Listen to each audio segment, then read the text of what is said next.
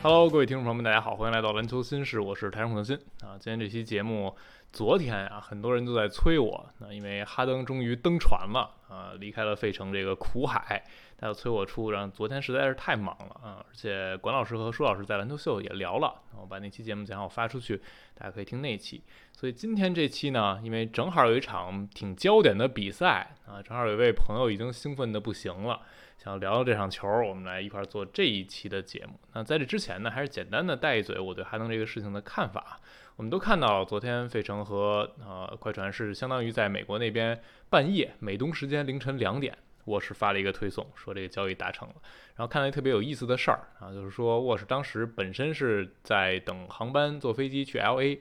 然后呢他看到了这个交易要谈成，他就在机场等。直接误了航班就没有上飞机啊，就是工作狂到这个状态，最后是被机场人赶出来赶回家了，就没有坐上这个航班。所以沃什给到的这个交易呢，出炉我们看到快船出的啊、呃、集战力这个部分，基本就是到期合同，小莫里斯、巴图姆、科温顿还有小马丁，主要是选秀权。啊出了2028年自己的这个无保护首轮，以及从雷霆那边又撬来了一个首轮啊，这个首轮呢是2026年雷霆手里最靠后的、最差的一个首轮签。那嗯怎么跟雷霆换的呢？是用二零二七年的首轮互换权啊，因为雷霆现在处于一个呃选秀权溢出，他们希望提高一些选秀权的价值，做了这么一笔交易，凑出来两个首轮，再加上两个次轮和一个首轮互换，给到了费城。费城出的是哈登、塔克和彼得卢舍夫啊，这样一笔交易完成之后呢，快船一跃又成为了西部这边争冠比较卷的队伍之一啊。本来这赛季开始之前，大家。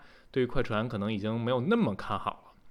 其实他们的嗯主要的框架和过去两个赛季没变啊，只是大家一次又一次被这些伤病消磨了信心，所以今年没有太多人把快船视为争冠大热门。但是哈登来之后呢，我相信还是更多人把目光投向了这支球队啊，无论是看点还是整个的顶层战力，包括他没有损失曼恩，没有损失诺曼鲍威尔，整个的深度也还是不错的。那这支快船队是真的又让人想起。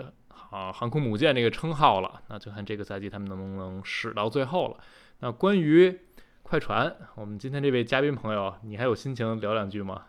快船，我还是看好他们这波补强、嗯、啊，就是哈登来了之后，能帮他们在进攻端是做不少事情的。关键就是他跟威少这个兼容性的问题。嗯，呃，威少在打马刺这场投出了五中三的三分球，但不知道他是不是现在已经练到真练到这个水平。如果真练到水平，那兼容性就没问题。嗯如果如果他还是之前那个三分的水平，那我们知道哈登的无球其实也不是特别好。嗯，那他俩如果同时在场，再加上伦纳德泡椒要一定程度上持球的话呢，那兼容性会有点问题。嗯，这个看主教练怎么来安排这个事儿了、啊。对，嗯因为我是觉得威少哈登看上去啊还是首发一个比较好。嗯，啊估计打着打着就是，不知道一上来啊，泰伦卢敢不敢安排一个人去打替补？理论上让威少去打替补是挺合理的，啊、因为哈登现在是比赛层级更高的那个球员。我们就看看我们这支球队还是有需要磨合的地方。当然，他们在这个阶段做完这个交易，就说明他们也知道自己得磨合。那要是等到交易截止日呢，这个事情会变得更难办一些。不过，费城那边也就有消息说，啊他们是老板直接和老板谈啊，就跨过了管理层这一步啊，就别耗着了。啊、所以，嗯，我觉得对哈登来说肯定是好事儿啊，对七六人来说。就不好不坏吧，他们拖下去也没有太大意义了啊，因为哈登是必走的。对快船来说也算是好事儿啊，他们能提前的进行一些磨合。那我们就等等看吧啊，今天快船也是赢了球，上半场打得非常糟糕的情况下赢了魔术。那么回到今天这个节目的正题啊，这场比赛血雨腥风，没想到能打得这么血雨腥风啊，是太阳队和马刺队的一场较量。这场比赛呢，太阳在主场。领先了四十七分，差不多五十九秒，就最后输了一点几秒，一点二秒啊，一点二秒啊，最后就一分惜败给了马刺队啊。这场比赛真的让太多人没有想到这个结果了。先说说最直观的感受吧，小陈是不是已经嗨的不行了？那肯定啊，嗯，就是我今天是十一点半左右点的外卖，嗯，那会儿马刺还在摁在地上摩擦呢、啊，跟我说吃不下饭了，吃不下饭都不知道点什么，打开这个、啊、这个外卖软件根本就不知道点什么啊！但是呢，等这饭来的时候，我已经胃口很好了，好家伙啊、啊、啊， 就是这么个情况，大家就我估计大部分马刺球迷看了球的跟我想法都差不多，嗯，就刚才孔台说这个血雨腥风，其实说句实在话，嗯、这场比赛大部分时间真谈。谈不上血雨腥那风肯，定呀，对吧？这比赛前四十五分钟，你说跟咱们昨天说那热火雄鹿有什么区别？没什么嗯区别，对？吧？都是上半场打花了，然后慢慢追追追追追的，看到个位数以内，跟咱们昨天说雄鹿热火那场一模一样。嗯，唯一一点点区别就是在最后这个就几是个回合，热火把雄鹿赢了，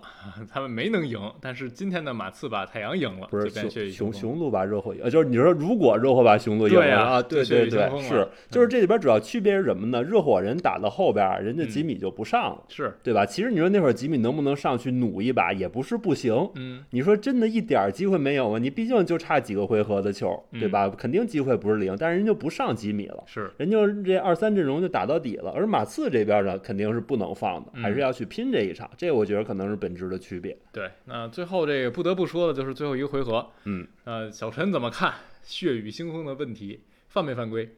呃，如果你按规则去去细敲的话，肯定是犯规了。嗯，但是我觉着没吹出来，还是在正常的范畴，就是你你的意思就是这个球不是那么夸张的不，是那么夸张。嗯对，其对，实我一定程度上同意，因为我第一的反应啊，我也没觉得这个犯规出现的特别多，因嗯为很多人去说是琼斯跳到 KD 身上那下犯规，对，然后我看另一个角度的慢放，其实更就是最大的影响是琼斯掏球扫到 KD 脸，嗯，然后他有一点儿就是懵了一下，这个时候凯尔登从身后把球捞走了，然后琼斯后来拉 KD 胳膊那一下，就感觉是。扫到他脸了，就觉得自己已经犯规了。我那意思拉一把，咱们就对这样就得了。就是这个事儿，我觉得可能大家为什么会觉得非常离谱的原因在于呢，理论上马刺这回合是要马上犯规的，对，对吧？所以在这种情况下，马刺一点点的动作，裁判应该马上吹，因为当时表已经没剩几秒了。嗯如果你不马上吹的话，可能反而变成马刺吃亏这种情况，嗯对吧？所以说这种情况下，马刺任何一点点的动作你都应该吹嗯，啊，但是裁判没有吹，是，啊，没有吹之后变成了凯尔登的一个顶着奥科吉的上篮儿，对上进之后反超一分儿，对，最后太阳就剩一点二秒发一前场球，KD 绝杀不中。我们还是往回倒几个回合啊，就是最后太阳其实整场比赛他们有无数次就是可以把比赛收下来，包括在最后一分钟的时候还领先着五分球，嗯，当时是 KD 在弧顶单挑凯尔登约翰逊突进去一暴扣，对，那个球打完呢，呃，那个节点我看到 E ESPN 给到的太阳这边赢下比赛概率啊是九十一点几，对，就是你感觉那个球打完之后，从气势上、从比分上、从时间上，应该算是半杀死比赛了。是，就是已经把马刺推到棺材里，准备盖盖儿那种状态。对，然后之后呢是下一个回合，马刺这边也不是立刻打进的，啊、就是凯尔登三分不中，马刺拼了一个前场球，然后这个节点沃格尔做了一个换人的决定，他把努尔基奇换下了，上了渡边。啊、这在一个防守回合做这个调整呢，我觉得一个就是无限换防不给三分球，然后另一个呢就是等到进攻回合的时候，我们这边就是全空间阵容，同时能有更好的稳定的罚球性、罚球率。然后这个时候呢，呃，那个球底线球发出来变成了一个文班跳投，对啊、文班就是隔着渡边，因为身高差距差特别多，对这个事儿就是什么呢？文班这个末节手感啊，真的挺神奇的。是，他打火箭那场也是，前三节就得八分儿，嗯，然后第四节九分儿，对，包括之前的季季前赛比赛也出现过，上半场一个运动战进球没有，嗯然后下半场开始哐哐进，是，就他这个手感确实就是每场可能有一节有一个波峰，呃，然后其他节可能真的就是不准。今天上半场六中一对就进了一个扣篮，嗯，就是跳投完全手感没有啊。对，就是刚才你就是咱们俩第一场说的那个牛马大战也是嘛，对也是最后一节文对班非常手感好。然后那个球，呃，文班没有投中之后是差三分，三分过来之后，文班投中之啊后投是投差嗯中之后差分三分，三分之后这边呢，太阳这边进攻呢也还是没有，当时是渡边换上来，渡边投了一个地角三分球，那个整个空间是出来的，对但你会觉得可能侵略性差一点，但那个选择没问题。对，那个球就是马刺上线开始夹击杜兰特了。嗯就太阳没有让杜兰特到低位去接球，太阳前面回合都让杜兰特低位接球的。对，啊，然后马刺一夹击杜兰特传出来，太阳就疯狂进攻其他的点，效果是很不错的是，啊。然后呢，那最后这几回合就变成杜兰特在上线接球了。嗯，上线接球，马刺就疯狂夹击，甚至有的回合提前夹击，就不嗯让杜兰特去处理球。那这样杜兰特也还是只能往边角去分，对，就考验角色球员回应的能力了。嗯，然后那个球没有投中，转过来马刺这边第一攻还是没打进，嗯，是瓦塞尔标了一三分球没投中，对然后这个时候呢是文篮班板，对，没有人抢篮板了，对，马呃太阳这边全体就是觉得这一球没投中就拉倒了。是杜兰特对位文班，但他没有卡文班，因为前一个回合还是努尔基奇在场，对还是努尔基奇在对，对那杜兰特就没有反应过来，文班直接在无人防守情况下补扣了一个，对，那这样呢就只差一分了。这只这这就是相当于前边这换人的伏笔。对你说，如果努尔基奇在的话，呃，文班就算冲过了杜兰特，努尔基奇大概率在护框位，他俩争这个篮板，是，对吧？就是起码不至于这么轻松补扣就能扣进，篮下肯定会有个人的。嗯，但是你上个全空间阵容，你进攻全空间，防守也意味着你篮下有可能要空了，嗯所以才造成这补扣。是，然后就嗯，这个球补扣完了，差一分了嘛，就嗯回到我们刚才说的那个回合，底线发球，当时是不到七秒钟，六点对几，秒，六点几秒。然后呢，呃，太阳这边有一个暂停啊、没有叫，嗯，然后奥克吉把球发到了边儿上杜兰特的手里，被三个人合围，啊，最后就这个球丢掉了。赛后的时候，沃格尔是这么说，他说那个球我们可以叫暂停，就各种情况我们都可以考虑啊，但是我们也能接受那个结果，就是因为我们很快发一点球出来，发到了杜兰特手里，杜兰特是一个罚球命中率百分之九十以上的球员，那这样呢，对方犯规，KD 罚篮两罚，这比赛就结束了。沃格尔是这么设想，他说就是裁判没有吹出来这个犯规。然后等到记者去问杜兰特的时候呢，杜兰特就更，嗯，你说他承担责任也好，你说他不想因为这个事情惹争议也好啊、当记者去询问他，沃格尔说你这个球被犯规了，你怎么看？KD 就说啊、我还是应该把球拿稳，他没有再提犯规的事儿。就是杜兰特在这种情况下，记者问这问题属于纯挖坑了。嗯如果说你评论裁判是有可能被罚款的。嗯，啊，我觉得这个提问就不是很友好他其实就是也可以说嘛，他说我可以，你可以说我觉得自己被犯规了。啊。啊，但是这个球就是这样了。其实，其实你只要不正面的去说判罚是有错的，或者说这个球就是特别针对裁判，一般的在赛后采访不会被罚的。对，但是但是就是说，你往这边带的话，那就很难说了啊。嗯所以我觉得就不应该去问这样的问题。但是当然，大家可以讨论这个球到底犯规没有嗯啊。我觉得呢，就是说我个人感觉啊，嗯在这种情况下，大部分情况下裁判可能是会吹的。嗯还是咱们刚才说的，因为因为这个回合是马刺需要去犯规的回合，嗯对吧？所以很多情况下裁判顺势就吹了，这是我们比较常见的一种情况。是，而且还是太阳队主场嘛。那所以，但是我一直在微博上表达一个观点，就这个球呢，纠结这个犯规一点意义都没有啊、因为它只是一场常规赛，而嗯且太阳和马刺之间是没有什么直接竞争关系的呃球对队。，不是一个级别的队。是，而且这样的早期的常规赛，你纠结这样一个判罚，我觉得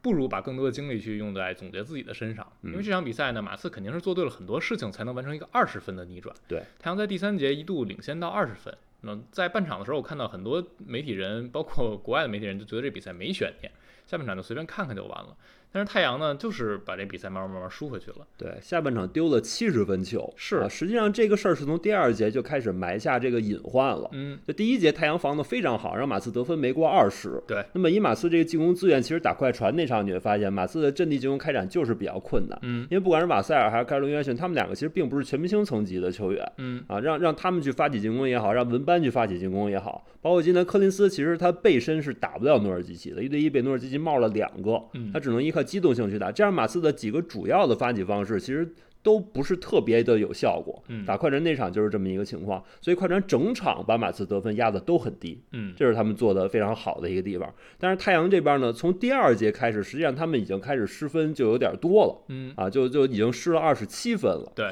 但是呢，太阳第二节三分球九中七，嗯非常高的命中率，把这事儿给掩盖过去。他们还在继续扩大分差。嗯但是你要明白这个道理，就是你三分不可能每节都九中七，嗯，这是任何一个队都做不到的。所以其实那会儿他们应该开始意识到是有这个隐患的了。嗯嗯，那其实这场比赛呢，给我的一个很直观的感觉就是，现在的 NBA 的比赛确实跟投射联系非常非常紧，嗯，就是你会感觉自己手感好的时候，把这比分拉开是非常轻松的。对，但是当对方手感起来的时候，你这边手感一波动，立刻就回去。因为我今天看啊，马刺前十一次三分出手就进了一个，没错，然后后边的连续十五次三分出手进了十个，就是一个非常剧烈的投射手感的波动。那因为太阳防马刺今天大部分时间，尤其马刺大阵容的时候，所有挡拆都是从后边绕。对，那面对琼斯也好，索汉也好，凯尔登也好，那遇到掩护都是从后边绕防。那一开始的时候，马刺其实也有很多很好的三分机会，但就是投不进。而太阳这边呢，是有很多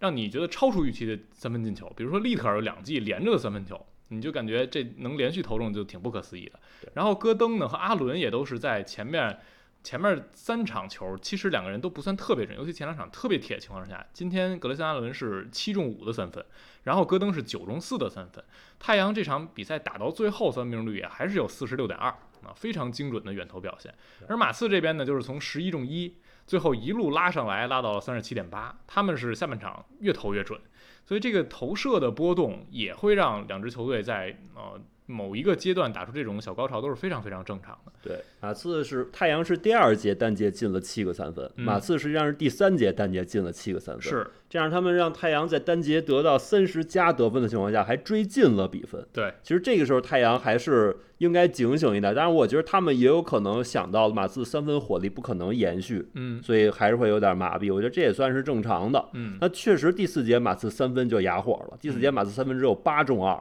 但是太阳这边呢，你会感觉他们是总体上今天这个阵容啊，总体嗯上他们会更依赖三分的一方。是太阳三分十中二，他们得分直接跌到二十分以下，第四节单节得分。嗯而马刺单节三分八中二呢，马刺还能得三十三分，是因为马刺过去几年已经习惯了，他们本身就是联盟三分产效垫底的球队，嗯所以他们会有很多种不依赖三分的打法。嗯而太阳呢，说白了还是没有比尔，没有布克，是有别人有布克，他们根本不依赖三分，他们可以依靠三个人轮流开发主攻，这进攻就一节就撑起来了，很容易的事情。嗯但是呢，他们今天要大量依依赖角色球员去出手，那很多时候就得是三分球了。嗯啊，因为我们看到今天禁区得分，其实马刺比太阳多拿十六分。对这个比赛，简单来说啊，就是很像嗯在篮网时期杜兰特单核一个意思，嗯，以杜兰特为轴发起，而且很多时候是从低位发起，然后外线配一圈射手，有的时候是加一个大中锋。这个时候呢，就是通过杜兰特吸引夹击，马刺也确实一直在夹杜兰特，然后把这球转出来转一圈，转到射手的机会，射手把三分球投中，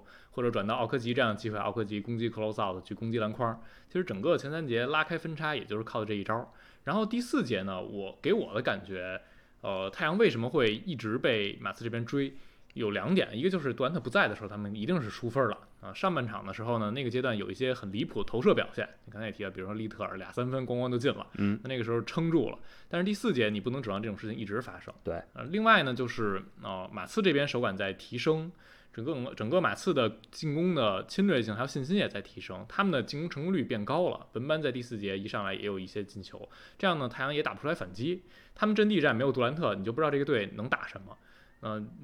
奥科呃奥科吉是没有持球攻的能力的，主要是靠戈登和阿伦。但是戈登、阿伦，我觉得更多他们也还是变成了一个就是定点去投这样的一个角色，简单的做一次挡拆还是可以的。然后整个的阵地战的成功率就非常低，对包括努尔基奇在第三节也尝试打科林斯，打不了。我觉得他这个低位进攻啊，本身就不是长项，因为我查了一下他整个职业生涯，差不多每个赛季低位背身每回合也就是零点八出头这样一个状态，那这就是联盟后百分之四十的水平。对，因为你就想他在开拓者这个队，开拓者是有双枪的队，嗯就不太可能让他大量低位，是反而开拓者是让让大量让努尔基奇高位去策应，是这种活干的是不少。嗯，就是他跟柯林斯属于谁都背身打谁都费劲这种状态。 对。那所以今天努基低位去尝试也不太行，所以太阳 KD 休息的时候呢，进攻发起就很成问题。所以最后一节，当比分被追进的时候，杜兰特上的非常早，还有八分钟左右就上了。本来你看上半场那个时间，上半场 KD 应该打了十七分钟左右。嗯那如果是对着上半场那时间轮换，一场比赛就三十四五分钟。但是下半场最后一节他上的更早了。那上来之后，我还是觉得太阳，嗯，有几点，一个是他们整个的呃保分儿去赢保这场胜利的感觉非常强烈。嗯，因为太阳本身这个赛季，尤其布克和比尔也不在的时候，他们打的是挺快的。就是比赛节奏是联盟前十、前十一这样的，嗯，然后整个的上半场大家也能看到，很多就是防下来就打转换了，嗯，那第四节当你想保的时候，变成了回回阵地战，阵地战我觉得对太阳影响是非常大的啊、有的回合因为 K 地区要低位这个事情看上去是嗯很稳定的发起方式，但你最后很多时候也还是要依赖投射这一项。对，然后还有小陈刚才提到，就是当你把杜兰特放到弧顶的时候，这个发起反而可能会变得困难一点儿，因为 KD 就还是我们提到那个问题，当他去受过大伤，然后年岁增长的时候，他的控运不是那么的稳定。现在大家都知道去协防 KD 怎么去防，去骚扰他一下，他可能就会停球或者这个球会失误。所以整个第四节，我就觉得太阳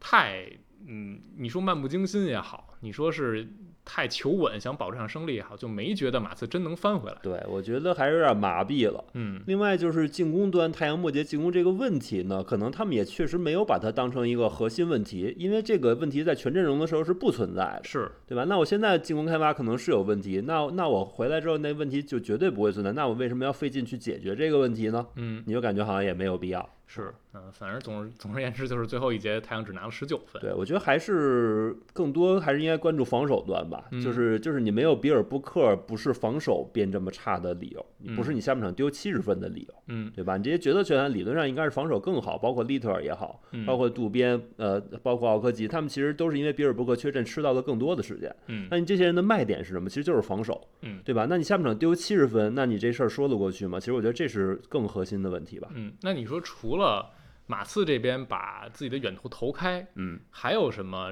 他们做对的地方，导致马刺整个下半场的进攻一下就活过来了？呃，就是我觉得第三节和第四节还是还是很不一样的。嗯，第三三节说白了就就是三分投开了，嗯弧顶的一三分投开。因为马刺这个队，其实其实所有跟马刺打过的球队会发现，马刺这个队还真是有很多三分资源。嗯就是因为琼斯和索汉，包括文班现在三分不太行，包括科林斯赛季初三分也不太行，嗯所以显得马刺现在三分命中率不行。但是你会发现，好像真是人人都能投，就是文班也能投，然后呃首发的五个人其实都能投一投，就索汉可能不算。然后替补上来，包括像麦克德蒙特，包括像奥斯曼，都能投一投，就能投的人非常多。是所以马刺在单节爆三分产量这个事儿是可能是会经常出现的，嗯啊，就在比比赛的某一节。那么第四节的情况就不一样了，第四节情况就是末节文班和前三节文班不是一种生物， 就是上半场文班是六中一的运动战，嗯然后第三节只出手了一次，就是那三分嗯进了。然后第四节的文班，第四节文班是呃前场篮板、二次进攻，最后那个球，包括定点中距离，包括三分也进，嗯包括他两次吸引防守传给空切的队友，一次是传给奥斯曼，奥斯曼直接上进；一次是传给琼斯，还剩零点二秒的情况下犯规，然后两罚，嗯对吧？就是他他这个这一点一开了之后，整个马刺阵地战的这种影响力就不一样了，最后一节文班拿了九分。对，那因为我之前查了一下，特意查了一下，就是前面的几场球，文班末节场均是六点七分。嗯，这个数据呢，在打超过两场的球员里，在这个赛季啊，已经排到第二十五了。嗯，你想想，二十五名是什么概念？就是一队有一个核心的话， 这已经就能排上来了。嗯那今天这个九分拿完，我估计他这个几个场场均下来，可能末节能拿七分左右，对，进一步往上走了对，就是你想联盟有二十四个全明星嘛，啊。那二十五就摸到边儿了已经，是啊，啊，所以就是说，文班确实在末节他比赛调整的能力也好，还是他就习惯在末节突然找到手感也好，反正就是打到现在他的末节发挥是很出色的。对，嗯，那这一场比赛赢下来，我觉得对马刺还是挺有意义的。啊，小陈觉得这场比赛给球队带来最大的提升的点，或者说对这支年轻球队的帮助在哪儿？我觉得就是波维奇在上一场惨败给快船的时候也是说了这个问题，嗯就是我们要去跟对方去抗争，不要轻易的被对方碾压。嗯我们水平确实不行，但是我们要在场上去竞争，要去 compete 嗯啊，然后我们要不要被对方打成碎片啊？我们要不要各自为战？我们要团结成一个整体。嗯因为马刺这个队的这个阵容的成色，之前圈哥评分出来，马刺的球员评分是最低的，嗯对吧？你要单个拼一个一个球员成色，是拼不过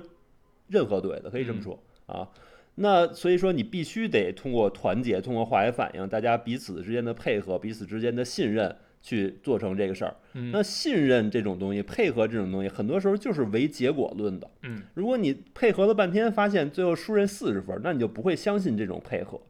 然后并且会产生这种互相埋怨啊，会产生负面情绪啊，这都是很正常的。嗯，那只有你赢完之后，特别是从这种大坑里爬出来过之后，你才相信原来我们这个配合是真的有用的。虽然我们的个体很弱，但是我们的团结成一个整体还是有一定的强度的。哎啊，我觉得对于年轻人来说，树立这种信念非常重要。嗯因为马刺上赛季是摆烂的一个赛季，这个对大部分人可能并不相信，并不打心眼儿里相信我们能赢球，我们能重回季后赛，嗯对吧？因为你没做到过嘛，对吧？不相信我们就是考基和哇塞他们两个人并不相信我们作为这个球队头两号的进攻球员就能带把队带到一个什么高度，嗯对吧？就是只有通过赢下一些比赛，大家才能真的去相信这个事儿。是，嗯、今天其实我印象挺深的，有一个镜头是上半场马刺非常铁的时候，有一个暂停，然后波维奇跟自己队员们在说，他说，呃，投不进是没有关系的，我能接受大家投不进球，大家也要接受自己投不进球，我们是一支年轻的球队对，我们会犯很多错误，投不进球之后不能影响我们退防，不能影响我们下一次回合的比赛的执行。这个就是波维奇就是在教这些小朋友，对他不是说我们以怎么样去赢这个球为目的，包括最后这一场赢完了，波维奇也在说，最后我不是我画的啊，最后这个怎么打的，完全是球员在场上打的。嗯他的意思就是是球员们在场上去坚持住了，然后拼出来的最后一个回合，最后把这比赛赢下来。其实就是这样，嗯，那就不是一个战术嘛，是啊，对吧？就是临场的一个应变而已。对啊，呃，而且现在呃，我觉得就是好的地方就是马刺现在已经赢了两场关键球了，嗯，就是上上上赛季你也说了，马刺就是很难赢关键球，对，所以能赢关键球这个事情，我相信对于年轻球队也是非常有帮助的。对，其实就还是文班他在关键时刻表现，至少到目前为止确实有太多亮点嗯，啊。上一场赞达史密斯就是上上场啊，是，丹纳史密斯，然后投进扳平那个球，然后关键时刻对史密斯有两个封盖嗯，啊。这一场呢，又是关键时刻，实际上是他连得四分才把比分比分追得差一分的嗯，啊，所以他在关键时刻表现真的就挺值得信赖的。嗯，嗯、最后我还有几个想说的点，一个就是太阳在没有布克和比尔的时候，他们会更多的暴露呃所谓的缺控卫，或者就是所谓缺进攻发起这个问题。今天太阳最后应该是十九个失误球，就是比马刺还多。这场比赛我印象很深，马刺在前一节多一点儿就八个失误了，当时失误非常多，就不停的被太阳反击，然后最后全场打完十二个失误。而太阳前面失误控得很好，最后十九个失误，就是不断的失误累积上来了，这个是他们需要解决的问题。然后再一点就是太阳这个阵容不知道什么时候能完整啊，因为这场之前呢，沃格尔说了，说比尔和布克什么时候能打呀？不知道，然后我也给不了一确切时间。布克今天在赛前已经练投篮了，然后说两个人在训练中也都练投篮了，但只是轻微的做投篮练习，还没有做什么对抗之类的。今天赛中在场边，布克接受采访的时候，他说我快了啊，我很快就能打。那下一场呢，还是太阳和马刺交手啊，我预感啊，就这里布克和比尔，你很难指望他们都回来。那布克能不能回来？我觉得布克可能是更接近的一个啊，就看看吧。如果布克能回来，起码你有一个嗯多一个点的变化，或者说多一个点的进攻发起，这个是肯定的。因为总看杜兰特单核，其实太阳能打出来什么样的比赛，我们都已经看得非常清楚了。没错，没有什么新的内容可以出来了。那如果布克还不出来呢，就看下一场比赛太阳能不能吸取今天的教训啊，把一些细节执行，包括最后收比赛的这个事情做得更好。太阳已经连续两场都是端特单核，都在最后一节啊突然哑火，然后被对方一波流翻盘，就看他们能后续的表现能不能变得更好了。好，今天我们就聊这儿啊。关于这场比赛，大家有什么想说的啊？热火朝天的讨论的啊哈，可以想见啊，在评论区血雨腥风啊。感谢大家收听，也感谢小陈做客，我们下场再见啦，拜拜。拜拜。